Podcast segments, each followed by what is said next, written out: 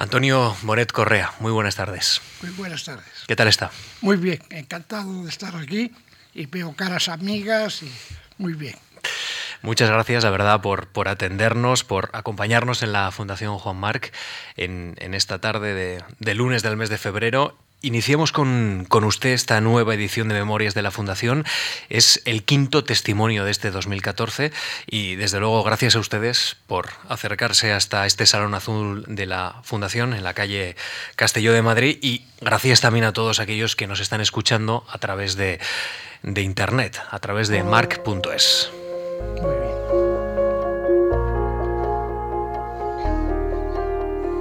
Radio March Memorias de la Fundación.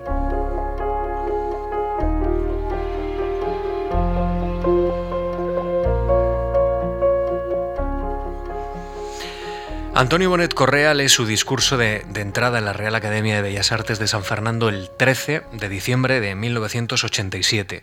Es un delicioso texto dedicado a los cafés históricos que uno lo puede leer como discurso, después ya como, como obra, como, como libro, y, que se puede leer de múltiples formas. Yo he tenido el placer de, hacerlo y, casi casi se puede interpretar como una guía de antiguos cafés, a un catálogo también de, antiguas prácticas sociales.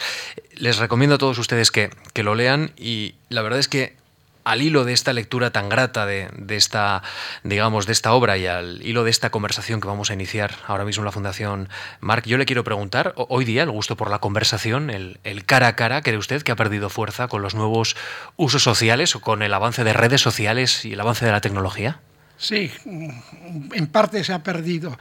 Eh, hay otras formas de comunicación entre las gentes, pero eh, en el pasado, y no tan lejano, eh, había más tiempo, había más posibilidades de pasarse horas de la tarde hablando, charlando, eh, enterándose de miles de cosas con otras personas que sabían lo que uno no sabía eh, o que uno escuchaba porque mm, sabía que lo que ellos habían vivido, lo que ellos habían reflexionado, lo que habían estudiado, pues era importante. Eh, yo soy de una época en la que los cafés todavía eran, eh, sobre todo, eh, no solo en Madrid, sino en provincias fundamentales. siendo muy joven, todavía estudiante de bachillerato, iba a la tertulia en Lugo eh, que había en el café del Méndez Núñez, pero sobre todo cuando mm, ya penetré más en lo que era el café fue en Santiago de Compostela, que había un café, el Derby, en el que había pues eh, pintores, filósofos, médicos, en fin, eh, estaba nada menos que el patriarca de las letras gallegas, otro Pedrallo, estaba gente que mm, había vivido cosas que yo no había vivido y yo me enteraba de muchísimas cosas. Y eh, la universidad era un complemento y era un complemento muy vivo el, café. Eh, hay que decir que era la época de la guerra mundial y Santiago de Compostela, que parece que debía de ser una ciudad como era eh, una ciudad muerta, ¿eh? aquello de las románticas ciudades muertas. No, se había convertido de repente en una ciudad muy viva, porque había las minas de Wolfram. Eh, y la guerra, el Wolfram era muy importante. Y había agentes alemanes, agentes ingleses. Había, pero también había otra cosa. Por ejemplo, pues el ballet del Marqués de Montecarlo eh, quería irse para, para, para cuando la ocupación alemana y se vino a Santiago y estaba, eh, estuvo en espera de coger un transatlántico para irse a la Argentina eh, con toda la trupe, Massine, por ejemplo, estaba entre ellos, Serge Lifar, al que después yo conocí en París.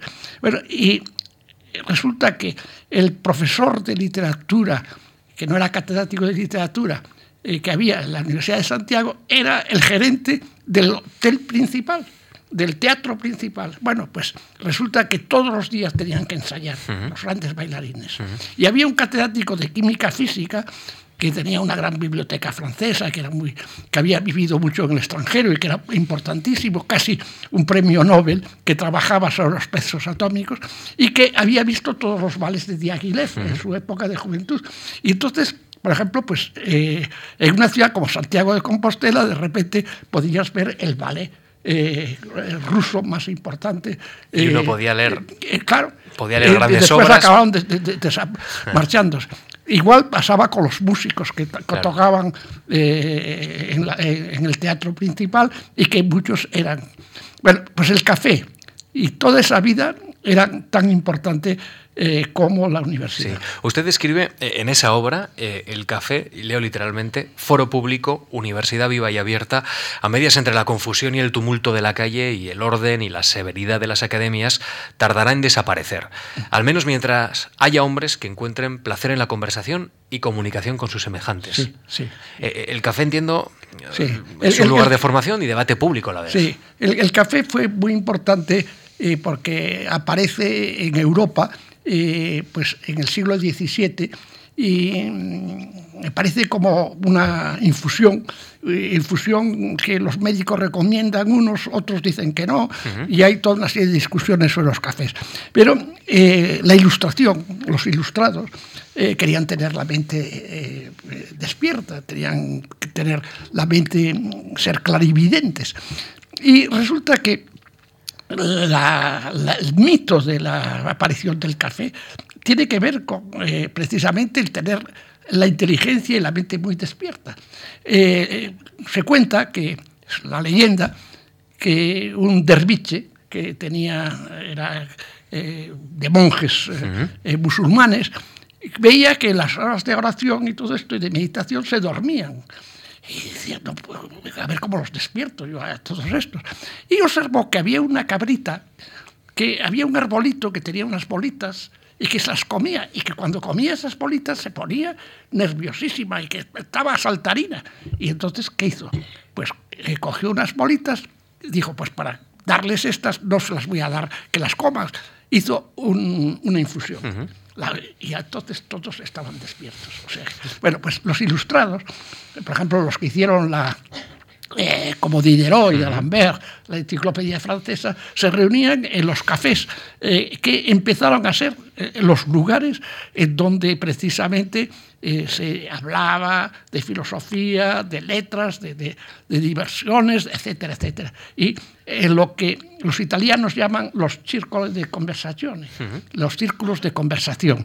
Y mm, los cafés, pues eh, bueno, y toda la leyenda también de lo de eh, esto, Viena, eh, en fin, se ponen de moda y los cafés van a ser fundamentales. Van a ser fundamentales para la vida intelectual, también para la vida política. Sí, porque hay algunos que se han utilizado para la conspiración. Para la conspiración. Cambiar por ejemplo, gobiernos y, conspirar en mitad de la guerra. Los, los, los, italianos, en la época que estaban bajo eh, el mando de eh, eh, Austria, los que hicieron la Italia independiente, pues conspiraban en los cafés. En los cafés también, bueno, desempeñan un papel histórico enorme. Y mm, ese papel que mm, va a ser el 18, el 19 y, y parte del 20, tiene mucha más trascendencia de lo que nos creemos. Eh, incluso ahora cuando leemos el periódico y leemos el Tea Party, ¿qué es eso del Tea Party? Pues eh, el Tea Party es el partido conservador eh, americano. Pues resulta que el Tea Party es que los ingleses, que al principio de mm, que toman café, que el Joy de Londres, es el lugar en donde se reúnen las gentes de negocios. ¿eh? Las gentes de negocios que tenían casi como oficinas, la bolsa. ¿eh? Eh, porque en el, pues, en el, café se leen los periódicos, se reciben las noticias, vienen gentes que vienen de un lado, viajeros y tal. Y, entonces, pues los cafés ingleses eran importantísimos. Pero los ingleses vieron que les costaba mucho el, el café, porque eran los holandeses los que habían acaparado todo el comercio y eran los que dominaban eh, del parte mercantil del café. Y dijeron, no, como tenían la India, cogen el té y imponen el té. Y lo imponen desde arriba. Y cuando los norteamericanos están en contra de Inglaterra y quieren hacerse independientes, eh, hay un barco que les mandan de té, porque es el momento en que eh, quieren los ingleses que también los norteamericanos tomen té, y cuando llega a Boston lo, hunden y lo echan al mar. Y es el Tea Party. Ese Tea Party, pues está, resulta que es el primer eh, gesto en contra de eh, Inglaterra y que va a llevar a la independencia. Bueno, la prueba es que los norteamericanos siguen tomando café y que en las películas del oeste pues vemos a Gary Cooper haciéndose el café y tomándolo no en una tacita de porcelana, sino tomándoselo en un, eh, tanque de metálico, pero están haciendo eh, café. Bueno, desde el punto de vista político, pues la Revolución Francesa, nada menos que la toma de la Bastilla, pues es Moulin que en un café del Palais. Royal, que era el sitio de lugar de moda, que mm. era una, donde está de la Avenida de la Ópera, donde está el teatro de la comedia francesa, eh, en donde estuvo el Palacio de Richelieu. Bueno, pues ahí eh, Moulin dice, la revolución tiene que triunfar, tal vamos a, la Bastilla.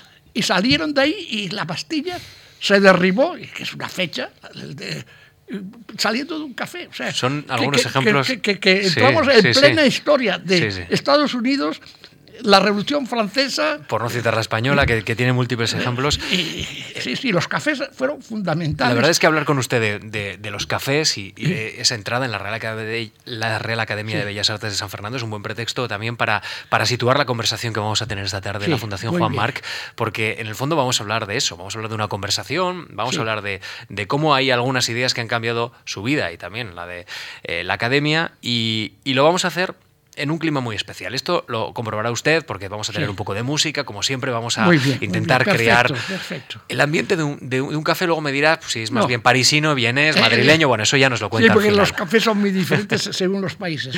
Todos tienen un denominador común, pero son cada Efectivamente. en todo caso, con, la ayuda de Lucía Franco, vamos a conocer un poco mejor a Antonio Bonet Correa y ya empezamos a desgranar parte de su vida intelectual y profesional. Es catedrático emérito de Historia del Arte en la Universidad Complutense de Madrid y crítico del arte. Además de en la Universidad Complutense, ha sido docente en la Escuela Superior de Arquitectura de Madrid, en las universidades de Murcia, Sevilla, Estrasburgo y en la Sorbona de París. Ha dirigido también el Museo de Bellas Artes de Sevilla y la Feria Internacional de Arte Contemporáneo de Madrid, ARCO. Es considerado como una de las figuras precursoras en el desarrollo de los estudios sobre historia urbana en España e Iberoamérica. Desde 2008 preside la Real Academia de Bellas Artes de San Fernando. También es miembro, entre otras, de la Real Academia de Santa Isabel de Hungría de Sevilla, de la Real Academia de Bellas Artes de San Jorge, de la Academia Nacional de Bellas Artes de Lisboa y de la Academia Nacional de Argentina. Es miembro además del International Council of Museums y del Comité Internacional de la Historia del Arte. Es también vocal del Real Patronato del Museo del Prado. En el desarrollo de su extensa labor intelectual, académica y profesional, ha sido merecedor de tres becas de la Fundación Juan Marc. Ha sido investido doctor honoris causa por la Universidad de Extremadura y en 2012 el Ministerio de Educación y Cultura le concedió la Medalla de Oro al Mérito en Bellas Artes. Es autor de numerosas obras entre las que destacan Morfología y Ciudad, Arquitecturas Singulares, Fiesta, Poder y Arquitectura, aproximaciones al barroco español, los cafés históricos y monasterios iberoamericanos. Es la vida de Antonio Boret Correa en poco más de, un minuto. Ya le había comentado que esto es como un café, así que vamos a escuchar al primero de nuestros invitados para crear esa atmósfera tan preciada en esta, en esta noche de, lunes, de lunes de febrero. ¿Le gusta Duke, Duke Ellington? No sé si, se le gusta el jazz. A mí mucho Duke Ellington. Pues vamos a escuchar. Estupendo, el jazz magnífico. Vamos a escuchar un poquito que crea buen ambiente. En un café y en cualquier parte.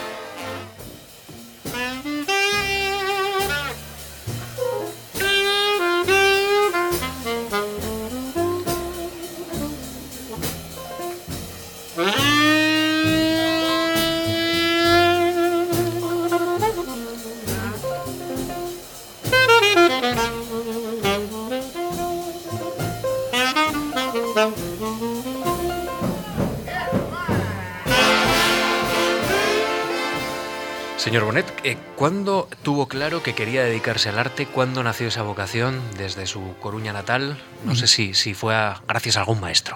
Bueno, eh, he de decir que yo nací en una familia eh, que mm, era de intelectuales. mi abuelo, que era por parte de mi madre médico, pues era, además de eh, doctor, murió muy joven, murió a los 48 años, pero fue correspondiente de la Academia de Medicina, escribió libros de medicina, pero también escribió libros literarios, libros históricos y de arqueología.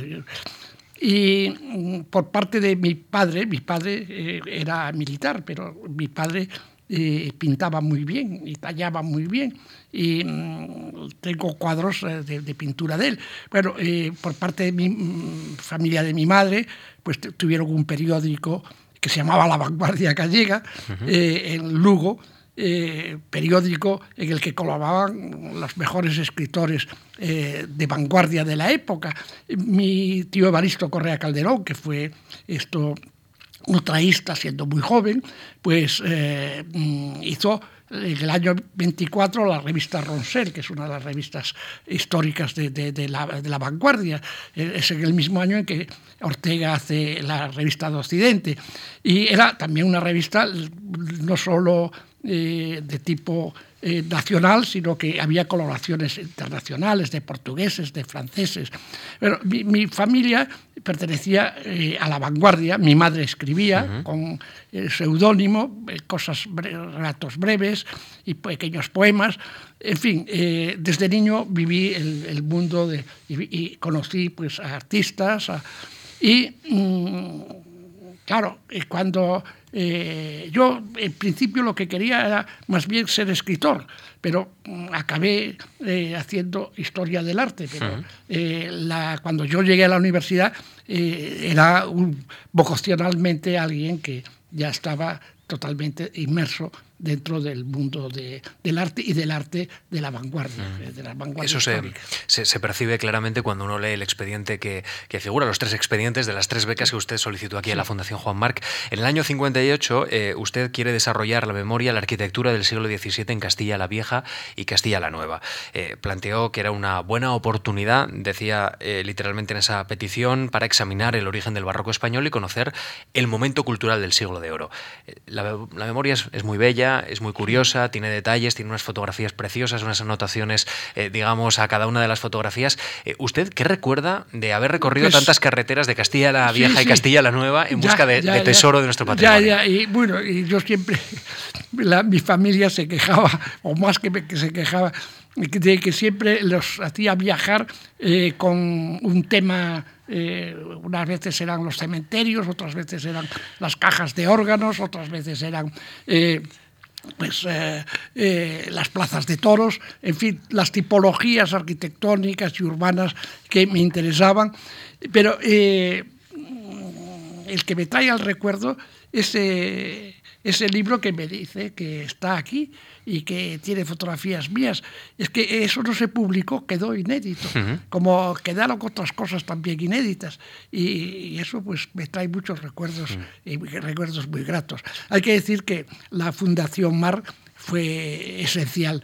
Yo mm, acabé la carrera, me fui a París, estuve en París eh, la Sorbona, eh, tuve unos grandes maestros, al gran Eli Lambert, que era mm, un, gran hispanista, a Pierre Lavedan, que era el historiador del urbanismo, etcétera, etcétera. Y cuando llegué aquí, pues eh, entré en la Universidad Complutense. Eh, eran años muy difíciles, entonces se ganaba muy poco, y era, era años de austeridad, eran años de recesión, eran años pues... De recesión perpetua. Perpetua, bueno, pero salimos de ella, salimos todos los españoles de ella. Pero, y la Fundación Mar fue pues algo fenomenal, estupendo, que hizo posible no solo ese viaje como por Castilla y León, eh, sino también después pues eh, mi viaje a América. Eh, estuve nueve meses seguidos en México, ¿no? En México, recorriendo México, gracias a la Fundación Mar. Fue don Diego Angulo el que me mandó y así gracias a la Fundación Marx se ensancharon muchos mis conocimientos y mis investigaciones. E, esa beca que usted menciona eh, se concedió en el año 1962 para, para trasladarse a México bajo el título eh, El arte barroco en México y Centroamérica. Eh, y, si uno analiza su carrera intelectual y, profesional, uno se da cuenta que fue en el año 57 cuando usted solicita la primera de las becas para estudiar la arquitectura, perdón, la tesis doctoral en el año 57 fue para estudiar la arquitectura en Galicia durante el siglo XVII. La segunda de las becas, o la primera de las becas en el año 58 para desarrollar la arquitectura del siglo XVII en Castilla eh, la Vieja y Castilla la Nueva. Es decir, usted había pasado de Galicia a Castilla la Nueva, Castilla la Vieja, y en el año 62 para estudiar el barroco en, México y Centroamérica. Con lo cual, estamos ante una de las personas que más conoce del barroco en España. Bueno, sí, y una de las cosas eh, me encargó, por ejemplo, la UNESCO, que fue un volumen eh, que después eh, no se continuó aquello por estas cosas, pero que está editado por, eh, sobre un atlas mundial del barroco, hmm. y del que se hizo una, una, edición, pero después ya desapareció Electra aquí en España y el libro casi pues no, se hmm. divulgó, pero me dediqué durante mucha época al barroco y mm, en mi estancia en Sevilla yo escribí un libro que fue Andalucía Barroca, el libro que llevó el Premio Nacional del Mejor Libro editado del año de Historia del Arte, porque eh, yo eh, hice el libro no solo eh, la visión general de todo el barroco en Andalucía, en Andalucía hay una Andalucía mm, pues, de la prehistoria, pero hay una Andalucía romana, hay una Andalucía medieval, pero sobre todo hay una Andalucía renacentista barroca extraordinaria. ¿eh? Como también hay una Andalucía romántica. las ciudades andaluzas son eminentemente barrocas. La, gran eh, manifestación eh, andaluza que nos llega a nosotros y que nos transmite las ciudades andaluzas es el barroco. Bueno, pues es, ese, ese, barroco eh, que es tan esencial, eh, pude yo estudiarlo eh, no solo aquí, sino también en su proyección en Hispanoamérica, y fue gracias precisamente a esa... yo hice la cátedra, tengo dos cátedras de Historia General y la Historia de Arte Hispanoamericano, y los años en que fui director de... fui muchísimo a, América. Eh, mm, iba todos los años, un mes, dos meses, llegué hasta incluso descubrir una ciudad eh, que, estaba eh, desaparecida. en fin, la, gran proyección de España en América, que es después de lo que hizo Roma en Europa, pues lo hicimos nosotros en el otro mundo, crear universidades, crear ciudades y hacer unos monumentos que son extraordinariamente bellos. Profesor, yo le quiero preguntar, eh, ¿fue el siglo de oro, en su opinión, el de mayor riqueza y expansión y preeminencia de la cultura española en el mundo? Bueno, sí, claro. Eh, y además, eh, lo del, hoy había un artículo de Gonzalo Anes en el ABC, sobre la tercera, sobre el problema del 17 y el 18. Hay que darse cuenta que el 17, por ejemplo, para nosotros es un siglo en que declina el imperio español. ¿eh? Al final vuelve eh, a, tomar, pero, pero ¿qué siglo? Es, el siglo de, Velázquez. ¿eh? empieza el siglo con el Quijote en la literatura, tiene a Góngora, tiene a Quevedo, pero en fin, solo digo nombres importantes. por un lado hay ese ocaso del imperio, pero por otro lado una manifestación cultural eh, increíble, extraordinaria. ¿Y, sería similar a, por ejemplo, mm, intentando, digamos, situar un paralelismo a la relación que tenemos los españoles o los europeos con la cultura norteamericana, que, digamos, pertenece a un país que, políticamente es muy relevante en el concierto internacional? Bueno, España es relevante en el concierto internacional. Eh, desde el punto de vista cultural, increíble, ¿no? Porque el, siglo XX español, la edad de plata que le llamamos, así como hay el siglo de oro, hay la edad de plata, pues eh, Unamuno, Ortega, Juan Ramón Jiménez, eh, Lorca, etcétera, etcétera. ¿no? y, los artistas también españoles, Picasso, Juan Gris, el papel de España en la cultura es esencial y está en el primerísimo puesto de, de la cultura no española, sino mundial. ¿eh? En el año 1974 solicitó la tercera de las becas a esta, a esta fundación para emprender, la verdad es que una obra inmensa, casi casi inabarcable, como es la Bibliografía de Arte de España desde el siglo XVI hasta 1875. ¿no? Fue un trabajo muy complicado porque ahí tenían que identificar qué obras estaban, en qué bibliotecas estaban Sí, eh, catalogarlo y decir también su estado de conservación. Sí, y se publicó eh, la parte toda de arquitectura en Turner y una editorial eh, alemana. ¿Cuántas veces ha pensado que ahora mismo con la tecnología que hay y, la capacidad, digamos, de análisis que nos ayuda a la, máquina, esa tarea se hubiera simplificado muchísimo? Bueno, y se está simplificando. Hoy, hoy mismo yo he recibido, con un prólogo mío, pero de una historiadora del arte de la Universidad de Zaragoza, pero que es de Jaca, pues un libro, un libro de Raison, eh, un libro de una familia, los Tornés eh, de Jaca, eh, que mm, en un volumen iban anotando cosas familiares de los que nacían, los que se morían. unos eran notarios, otros eran esto eclesiásticos, pero dominaban sobre todo en esa familia eh, constructores. Pero, eh, a, la vez eh, tienen trazados de mm, dibujos de arquitectura y de problemas arquitectónicos dibujados y tal y, explicados para que lo transmitiese.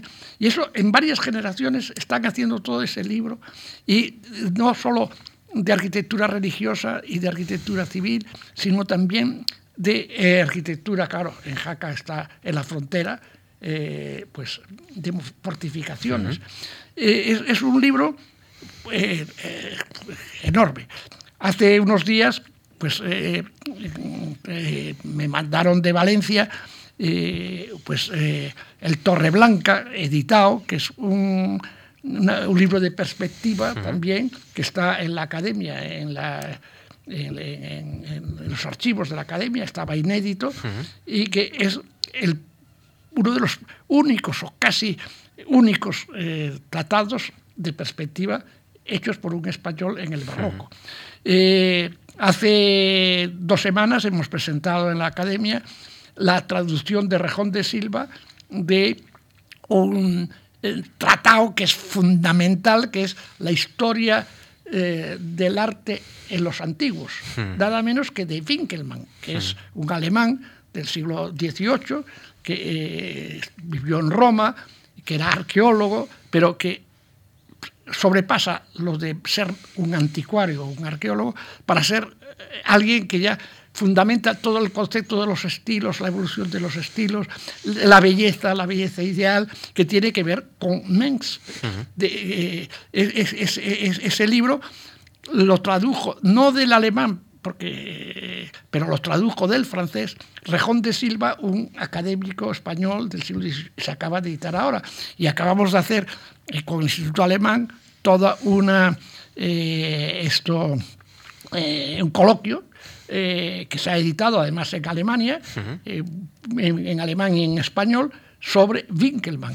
Y la exposición que hicimos últimamente de los eh, yesos de Mengs, que eran los yesos que teníamos en la academia, pues Mengs hizo, escribió una serie de textos que Azara editó en un libro y sobre el que hemos ahora últimamente trabajado.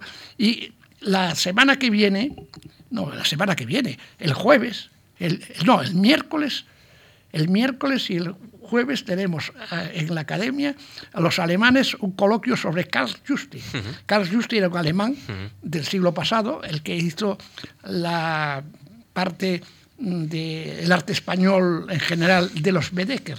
O sea, todos los viajeros alemanes que venían a España se traían, como los franceses, la, le de Bleu, eh, los alemanes el Bedecker. Bueno, pues eh, Carl Justi escribió un libro, Velázquez y su siglo, escribió una biografía de Winkelmann que la vamos ahora a traducir y a, publicar, y escribió toda una serie de libros que después, que diga, artículos sobre arte español, que editó Lázaro Galdeano, mm. el del Museo Lázaro Galdeano, que, mm, o sea que hay toda una parte de la literatura artística que estamos recuperando y que seguimos haciendo. Es una de las tareas, sociales, podemos decir así, por, por, nuestro patrimonio histórico. Todo nuestro pensamiento, siguiendo aquello de Menéndez Pelayo, el libro de las ideas estéticas en España. Don Antonio, estamos en un café, así que vamos a por una segunda pieza musical. Estamos demasiado profesionales aquí ahora. No, no se preocupe, estamos, estamos conversando y, yo quiero que escuche también eh, esta siguiente pieza que también nos va a ayudar a, introducir la conversación en otro punto también muy importante, que tiene que ver con la academia, como, ah, como usted acaba de mencionarlo. Sí.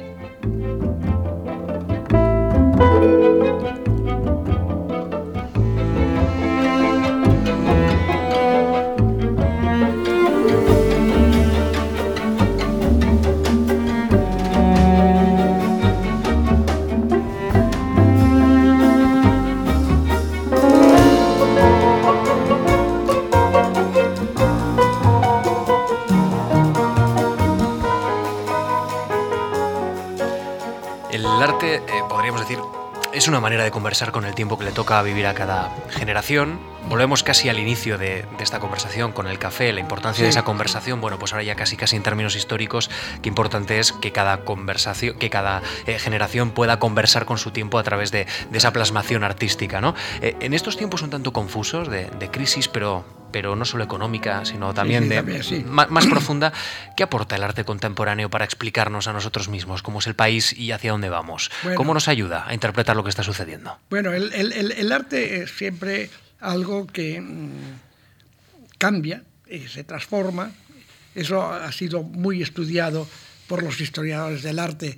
Eh, el ver cómo eh, cada época y cada civilización, cada pueblo, cada eh, área distinta, pues tiene sus manifestaciones plásticas, musicales, literarias.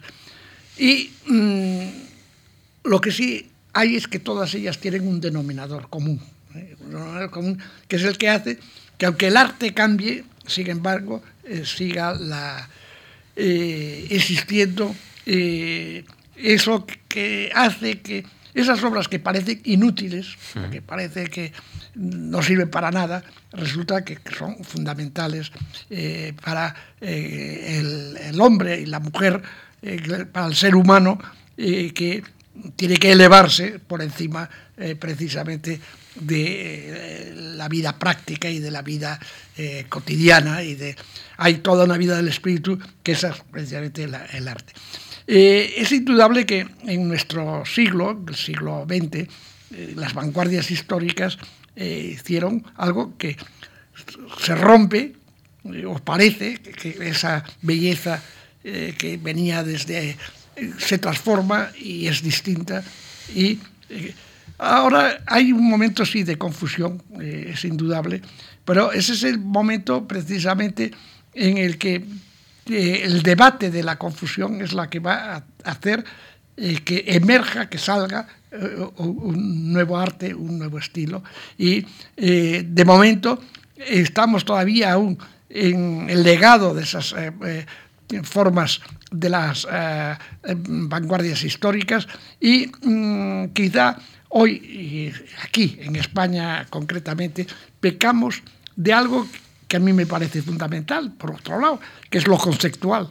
Pero eh, hay los que creen que con cuatro frasecitas, con cuatro palabritas, con cuatro papelitos, con una instalación de cosas y tal, se crea una obra de arte. Pero eso son lo que pasa que de ahí tendrá que emerger y aparecer eh, un arte como las de las vanguardias mm. históricas mm. lo hicieron y todavía se sostiene importante. Entiendo que, en esa conversación, en ese debate eh, profundo, a, la hora de alumbrar un, arte pues eso, más profundo, quizá con más trascendencia histórica, eh, puede jugar o, va a jugar un papel muy importante en la Real Academia de Bellas Artes de San Fernando. La, Real Academia de Bellas Artes eh, juega y desempeña un papel importante en este sentido y lo voy a explicar porque mucha gente a mí me han preguntado, ¿y qué hacen ustedes ahí? ¿Qué, qué, y, qué, qué es lo...? Pero me lo han preguntado no gente joven, ni gente mmm, así, eh, quiero decir, del común, eh, que dice, bueno, esta persona es que no tiene cultura. No, no, universitarios y gente que desempeñan papeles importantes en la vida social. Te quedas asombrado y que quieren saber qué es lo que hacemos y qué es la... Bueno, eh, ahora yo he estado en, precisamente en San Petersburgo, eh, no hacía tanto frío, este, hace tanto frío en este momento en Madrid como, eh, como en San Petersburgo. En una mm, reunión internacional, mundial, de eh, academias de bellas artes. Eh, estaban, por ejemplo, pues los chinos. Por primera vez aparecían los chinos como un comando, como se veía que iban a ver qué es lo que y que entraban en, bueno, eh, hay las academias, que es el caso, por ejemplo, de la de San Petersburgo, que hacen arte figurativo. Y arte figurativo, pero del figurativo, figurativo, eh, de realista. Eh, había un joven francés, alumno, de, muy simpático, que dije, no, no, es que yo he venido aquí a San Petersburgo y ya llevo varios años porque quería hacer arte figurativo y porque defienden arte figurativo. Había una exposición que la inauguraron precisamente en ese momento, de un italiano que era napolitano, y el discurso que dio el director de la Academia de San Petersburgo era que era figurativo, pero que no era figurativo, que era abstracto, pero que ellos admitían también, porque había ciertos elementos figurativos y ciertos elementos abstractos. Ah, o sea, que hay un debate entre eh, figurativo, realismo, imitación de la naturaleza, arte abstracto, y ya más que aún todavía arte conceptual y todo esto.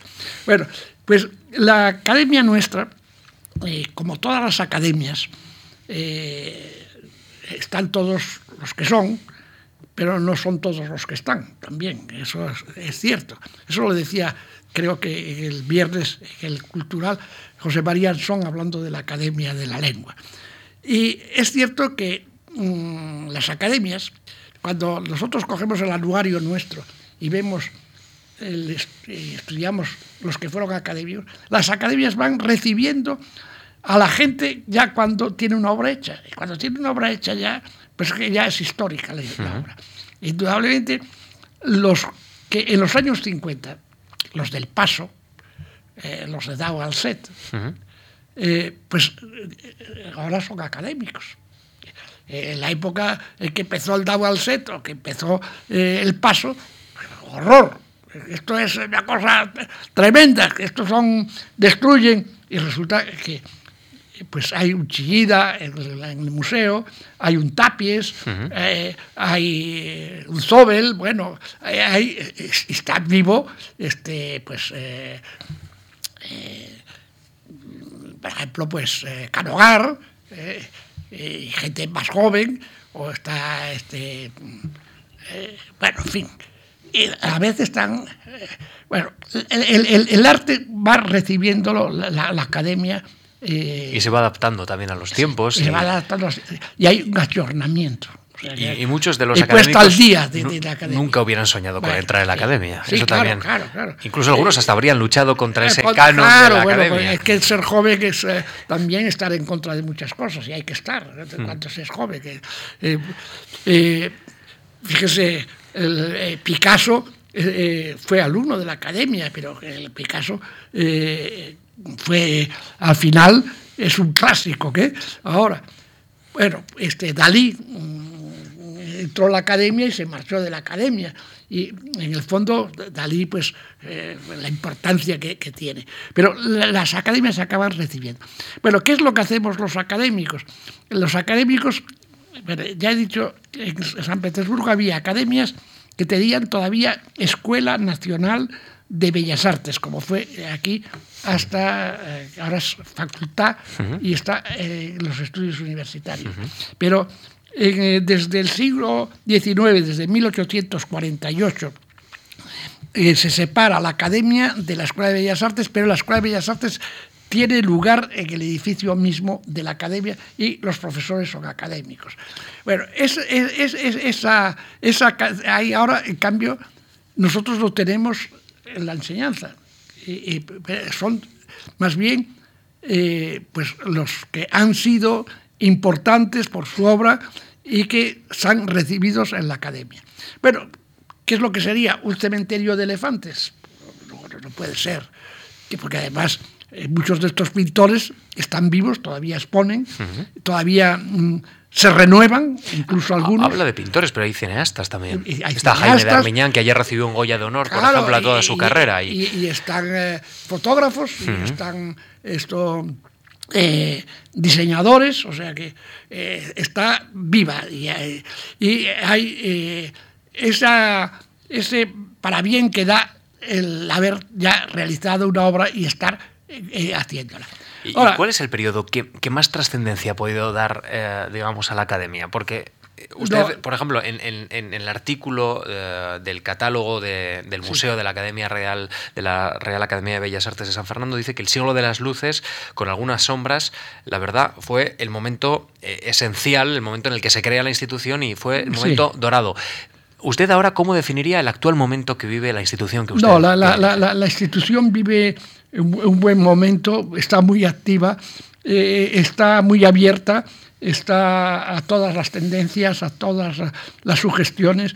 Y lo que iba a contar es que eh, cuando yo entré en la academia, eh, antes de ser director y que estuve eh, primero en el museo, después estuve, fui censor, fui también estoy bibliotecario, antes de ser director, todavía eh, se leían muchas actas y actas muy largas y, y el peso de lo administrativo era enorme, era un aburrimiento. La burocracia. Eh, sí, que, eh, el decir lo que se había hecho, lo que no.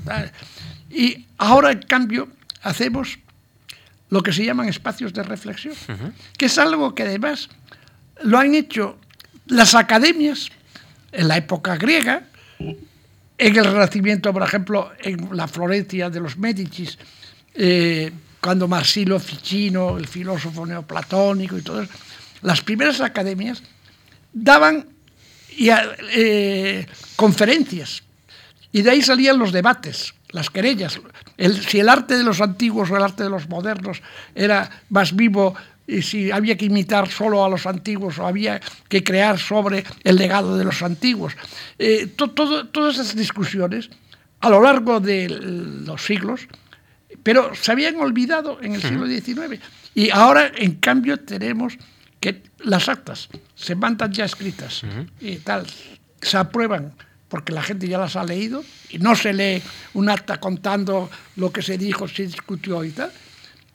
Y en cambio se habla de un tema, de un tema de música, de un tema de arquitectura, de un tema de ingeniería. La última fue pues Manterola hablando sobre el arte y la ingeniería, la belleza de las puentes, la belleza de las eh, autopistas, el paisaje, eh, y sobre el tema de la resistencia eh, como el, elemento esencial de la ingeniería. O sea que es una academia en la que estamos participando de manera viva y discutiendo y hablando y aportando. Hay quien de fuera, eh, don Antonio, pensará ya, la, academia es como una torre de Babel, porque no sé cómo se pueden poner de acuerdo. Eh, pintores, arquitectos, cineastas, gestores culturales, diseñadores.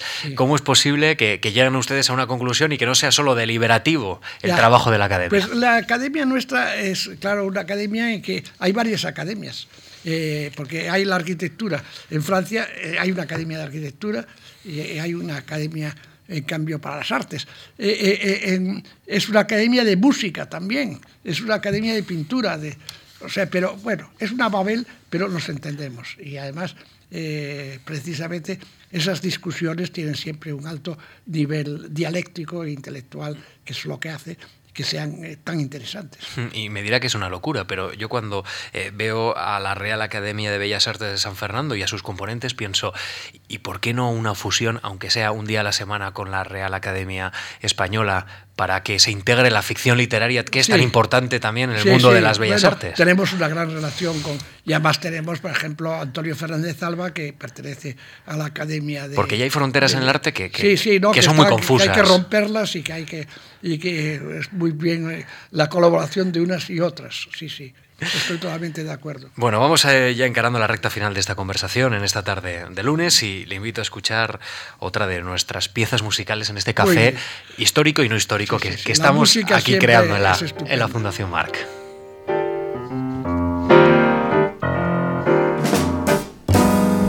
I've got your number. I know you inside out. You ain't no Eagle Scout. You're all at sea. Oh, yes, you brag a lot. Wave your own flag a lot. Usted, además de ser un gran conocedor de la historia del arte, que desde luego no hay ninguna duda, eh, es ha sido un gestor cultural. Ha dirigido la feria Arco, ha liderado a los críticos de, del arte españoles y por estas dos cuestiones le quiero preguntar en, estos minutos. Eh, ¿Qué salud considera usted tiene el mercado del arte ahora mismo? Eh, hace muy poco el gobierno ha anunciado una rebaja del IVA en las transacciones de, obras de arte. Hay eh, galerías que han tenido que cerrar sus puertas. ¿Cómo percibe usted este futuro del arte cuando es mercado? ¿No es, no es el que se observa desde una academia o desde un museo? El arte ha sido siempre mercado. O sea que tampoco hay que creer que el arte, indudablemente, el artista es un hombre que crea, que, está mm, sobre elevado eh, el mismo eh, cuando realiza la, obra de arte. Pero la obra de arte pues, es algo que desde la antigüedad hasta nuestros días ha sido objeto eh, pues de, de, apetencia, de, deseo, de, posesión de la obra de arte, de que la obra perdure, de que la obra... Mm, y eh, ha habido el comercio de la obra de arte en la antigüedad. Pensemos, por ejemplo, eh, en la época romana, tener una estatua griega auténtica. Pues, eh, había un comercio en la época helenística enorme. Y a lo largo de los siglos el arte ha estado ligado al poder y ha estado ligado a que los eh, coleccionistas eh, eh, hiciesen que el arte fuese objeto precisamente de mercado. En España, en el siglo XIX, mm, los artistas españoles cuando se pasa del antiguo régimen, eh, como Goya, con pintores eh, que trabajan para, eh, para la corte, la corte que trabajan para una élite como es la aristocracia. Ya en Goya ya empieza a ver los amigos intelectuales, el Moratín, el, el, Jovillanos, ya hay también otros elementos, no solo la nobleza, sino también, bueno, la, eso también lo hubo. El, por ejemplo, en la época de Velázquez, pues eh, Góngora fue retratado por eh, Velázquez. Pero eh, con el ascenso de la burguesía y todo esto. Pero España, la España del siglo XIX, de la época de Fernando VII y todo esto, después de la guerra de independencia, después con las guerras carlistas, la, burguesía española, que no llega a ser una gran burguesía, eh, aunque hubo burguesía eh, emprendedora, pero, y pero no tan influyente como en pero no tan influyente como en otros países para hacer grandes colecciones. Aquí mm, los pintores eh, hacían cuadros de historia porque eran los que le cargaban las diputaciones, los que le cargaban oficialmente para los edificios oficiales, o hacían los retratos. Y, siempre en España el retrato tuvo mucha importancia y los retratistas españoles siguen siendo hoy buenísimos, como por ejemplo Hernán Cortés, pongamos por ejemplo. Pues, pero eh, aquí no hubo el coleccionismo, salvo al final del siglo alguno, como este Lázaro Galdeano, que hizo el, museo, pero claro, Lázaro se había casado con una norteamericana, y, en fin. El, coleccionismo español, y una de las cosas de Arco fue que introdujo el, el mercado, el mercado a nivel internacional, el, eh, eh, fomentó el mercado nacional. Es que sin mercado tampoco pueden existir las cosas. Eh, y, en fin, el fomentar todo eso. Claro, ahora la recesión, la crisis económica, los recortes, son tremendos. El, IVA, esa ley de el coleccionismo que no acaban del mecenazgo. Eh, yo, he sido presidente durante años de la Junta de Valoración, Tasación, Importación y Exportación de Obras de Arte. Y claro, se ve eh, los legados, las naciones, en fin, todo esto se han dado pasos, pero todavía no se han dado los pasos suficientes que habría que dar. Pero es toda una modernización, presidente, de la vida eh, nacional, de la vida española, eh, que entramos dentro de la globalización del mundo actual. y, entonces, pues vamos a ver cómo se va salvando todo esto, estos, estas épocas un poco de... de, mudanza, por decirlo casi educadamente. Y de, recortes eh, demasiados. Y, y, claro, hay toda la serie de, presiones por parte de... Eh, la verdad es que unido al mercado está, evidentemente, la crítica de, arte. La crítica de arte, sí. Y, la crítica de arte que nosotros, por ejemplo, tenemos críticos de arte, como por ejemplo Francisco Calvo Serrayer, que está en la academia. Pero se cuentan con los dedos de una mano, ¿no? por lo menos los que tienen cierta relevancia pública. Sí, claro, claro, claro. Bueno. ¿Y, esto por qué? Porque en otros países no, ocurre con la misma... No, eh, pasa igual en los otros países también. Pero bueno, eh, es indudable que nosotros eh, es más casero lo nuestro. Pero bueno, saldremos adelante y se fomentará y estamos, por lo menos hay que luchar para modernizar y hay que exigir, exigir al gobierno y exigir a las autoridades y a las empresas y el, el, lograr que, que, que, esto funcione y que esto hmm. el engranaje ese eh, que no se pare. Eh, entre las tareas pendientes, eh, la ley de mecenazgo. La ley de mecenazgo es esencial. y una fiscalidad adecuada, entiendo, para el la fiscalía también. Pero eso hay que darse cuenta que históricamente la lucha del Greco con los alcabaleros es, es, un problema que viene desde, desde el siglo de oro o antes del siglo de oro español. ¿no? Hmm. Esa tensión, ¿no? Entre, los dos polos, entre la autoridad y el artista.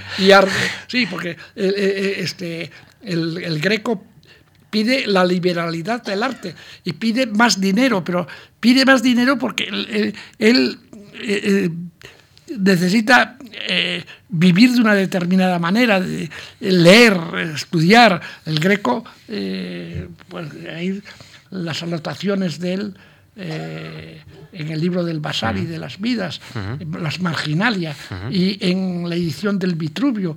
Eh, era además de pintor, un intelectual, y se trataba además con intelectuales. Y claro, que le viene un alcabalero diciendo como igual pagarle que, como se le paga a un señor imaginero que hace santos eh, que no tienen casi valor artístico, y él dice, no, yo soy un gran artista. Viene de Italia, en donde ya los artistas, eh, fíjense, Miguel Ángel, Rafael, ya estaban considerados como... Y claro, pues eh, tiene pleitos. La conversación... Julián Gallego escribió un libro de Tesano Artista. Pues esa cosa de Ortega y cuando habla de, de Goya dice que por ejemplo, la duquesa de Alba lo veía como un criado, no lo veía como un pintor. Es decir, el, pintor para ellos era un criado, y tenía razón Ortega. Mm. La, conversación con Antonio Bonet Correa ha basculado entre pasado y presente, con, desde luego cierta continuidad y, en cierta forma todo conocimiento es así, ¿no? Una combinación de lo que ha sucedido para, para sentar el conocimiento de lo que está sucediendo y, atisbar un poco lo que puede venir, si las cosas no, no cambian mucho, evidentemente. Eh, es quizá una buena metáfora eh, de lo que hemos vivido aquí y del papel de la Real Academia de Bellas Artes de San Fernando, la última de sus exposiciones, esa combinación de videoinstalación de Bill Viola con, con obras de Zurbarán y, del Greco, que, que, uno desde cuando la, la ve le llama poderosamente la atención porque por lo menos es un contraste. ¿Qué, ¿Qué, ha querido el director de, de, de esta institución al combinar a uno de los más modernos con los más clásicos del pues arte español. Precisamente algo que habíamos dicho antes, que el arte cambia y que quizá no son esos papelitos y esas instalaciones, sino esos vídeos mm, que restituyen el arte figurativo. Y no solo restituyen el arte figurativo, sino algo que es esencial en el arte, que es la emoción. La, la, la, emoción es lo que nos conmueve y lo que nos hace vibrar eh, de una obra. Esos vídeos, la verdad, que tengo que decir que impresionan. Impresionan. Esa sí. mirada, esa forma de sufrir sí. de, de, cada uno de los eh, Precisamente Teofrastro, Teofrastro, un griego eh, de antes de Cristo, escribió un libro sobre los caracteres uh -huh. humanos. Este, La Bruyère, un francés del siglo XVII, tradujo al francés ese libro de Teofrastro y se llama Le Caractère. Eh, un italiano del Renacimiento, eh, pues eh, hizo las expresiones del alma y de las pasiones. Esas expresiones de las pasiones que eh, precisamente en la Academia Francesa, Lebrun, el gran pintor oficial de Luis XIV, hace un librito sobre las pasiones. Descartes, el filósofo del discurso del método, hace un libro sobre las pasiones humanas. Eh, el, el, horror, la alegría, la tristeza profunda, la, la, la, to, to, todas las expresiones posibles. Y en el siglo XIX continúa todo eso de las pasiones, ya con fotografías, de los gestos, y y eso resulta que es lo que está haciendo Bill Viola. Uh -huh. Y cuando nosotros vemos los que llama los silenciosos, que se uh -huh. mueven muy lentamente sí. y que están en una sala al lado de la gran sala del siglo XVII, donde están Rivera, donde está Alonso Cano. Sí, sí. Pues Delante de los turbaranes. Que es lo mismo. Y está haciendo con una técnica ultramoderna eh, algo que precisamente figurativo que hacían estos clásicos, que hacían a su vez lo que hacían los clásicos antiguos. O sea, el arte se va renovando ese, eh, y, y, va cogiendo nuevas. Las técnicas, las formas de expresión son distintas, pero el fondo y la preocupación es esa. Hay que decir una cosa, que precisamente los artistas más en punta hoy se están apropiando de lo del pasado y transformándolo y metiéndolo de otra manera, pero apropiándose, o sea, que están eh, eh, asumiendo, recogiendo una tradición. Y quizá por ahí es por donde eh, probablemente va a salir y sale un arte como ya el surrealismo, etcétera, etcétera, eh, va a tener esa, eso que ha hecho que en la la exposición de Dalí haya sido uh -huh. pues un récord. Un de, éxito. De, de, porque la gente encuentra ahí cosas que le emocionan, cosas uh -huh. que, que, que la, la, la, la, loca de la casa, que es la fantasía, la imaginación, la imagen, es la que tiene poder en el arte.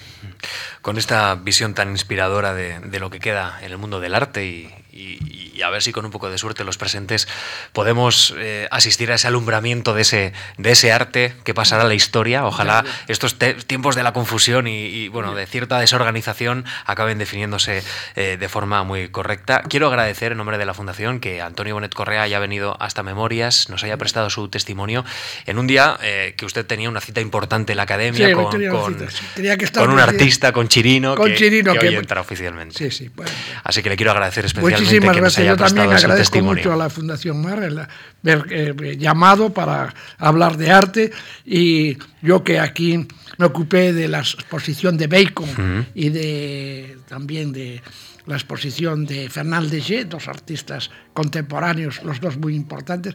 Bueno, pues eh, me siento muy contento de volver a estar aquí en la mar hablando de algo que me apasiona y que desde mi infancia ha sido el norte y guía de mi vida. Se, le nota a los ojos cómo, cómo mira y cómo habla cuando habla de, arte. La semana que viene estará con nosotros eh, Miguel Delibes de Castro, el naturalista, con el que hablaremos de bueno, pues de otras, de, otras nociones importantes ¿eh? de la conservación de la biodiversidad y de, la naturaleza. Y les recuerdo que esta semana en la Fundación Juan Marc sigue el ciclo de figuras del Antiguo y Nuevo Testamento y de teatro musical de, cámara. Gracias, Antonio, por haberse acercado. Gracias. Gracias. Gracias a todos ustedes. Gracias. Muy bien.